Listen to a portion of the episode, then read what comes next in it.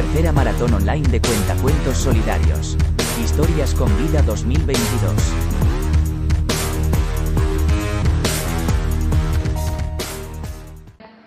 Me presento, soy Magmela y soy de Angola, África.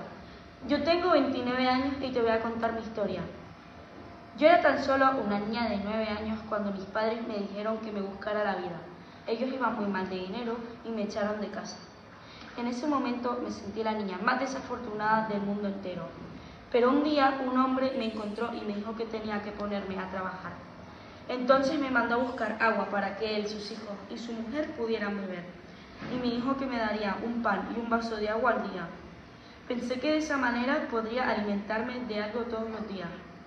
Entonces acepté y el primer día estuvo bastante bien, aunque me cansaba mucho, pero al menos lo compensaba con un poco de pan. Entonces empezó a ir a peor. Cada vez trabajaba más, día y noche, y empezó a darme medio pan y medio vaso de agua. Habían días que no me daba recompensas y me pegaba latigazos porque le traía una jarra menos que el día anterior. Lo peor era que yo no tenía casa donde vivir y cada vez estaba más desnutrida. Aparte, yo tenía ganas de ir a la escuela, era mi sueño. Hasta que un día decidí escabullirme de ir y una mujer vino y me dijo, ¿qué te pasa, querida? Quiero poder comer e ir a la escuela. Estoy muy triste. Esa mujer tan agradable me contó que ella trabajaba para una asociación para niños en mi mismo caso y me dijo que si quería irme con ella. La verdad es que desconfiaba un poco, ya que la otra vez que acepté a una persona me empezó a tratar peor. Pero es que estaba muy mal y necesitaba dormir y alojarme en algún sitio, así que acepté. Desde ese día mi, mi vida cambió y fui a la escuela. Esa mujer me había ayudado y había más mujeres. Un día de esos, una de ellas llamada Limbel me dijo que le contara todo lo que quisiera para así desahogarme y poder ayudarme. Así que le conté mi vida y todo lo que me había ocurrido y que ahora era muy feliz. Cuando me hice un poco más mayor me enseñaron un oficio y al cabo de tres años empecé a trabajar como cocinera. Me encantó. Ahora tengo una familia de dos hijos, niño y niña, y mi marido con el que nos casamos hace un par de años.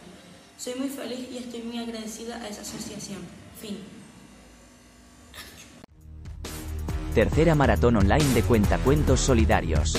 Historias con vida 2022.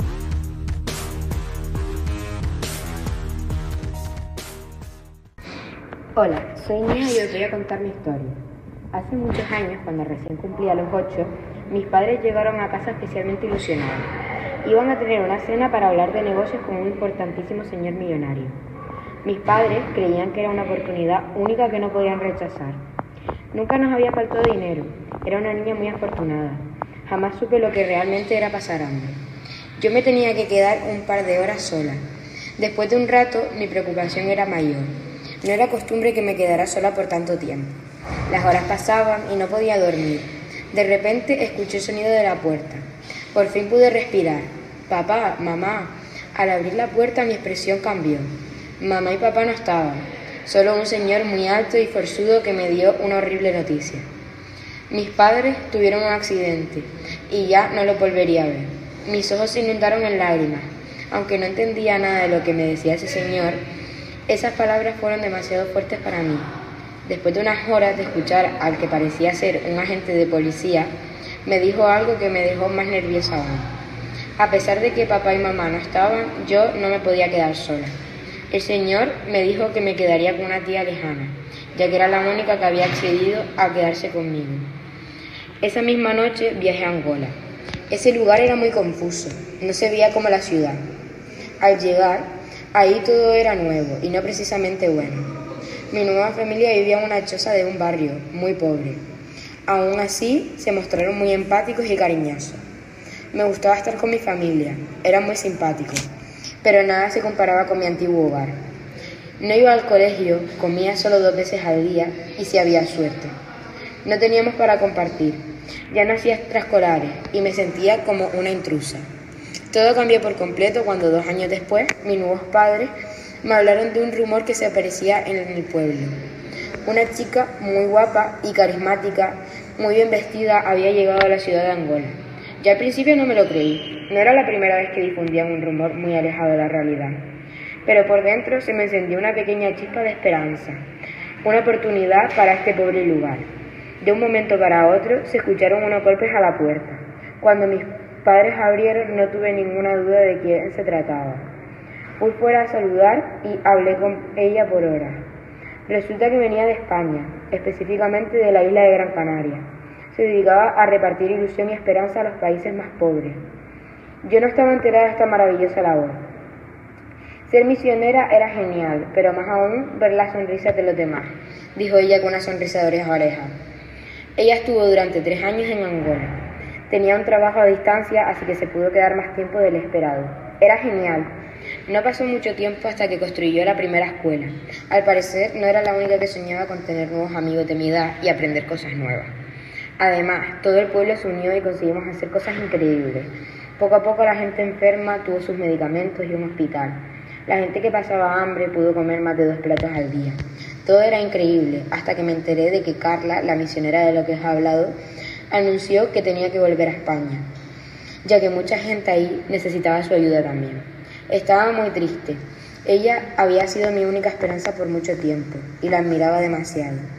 Intenté convencerla de que se quedara, pero ella dijo que ahí había muchos pueblos y niños que necesitaban de su ayuda e incluso eran más pobres. Llegó el día de su viaje y estaba muy triste, hasta que sonó la puerta. Era ella, Carla. Supuse que venía a despedirse, pero no era así.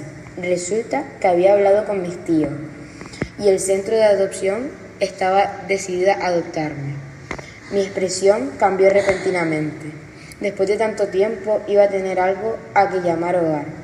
No iba a pasar hambre y lo más importante, iba a tener una familia.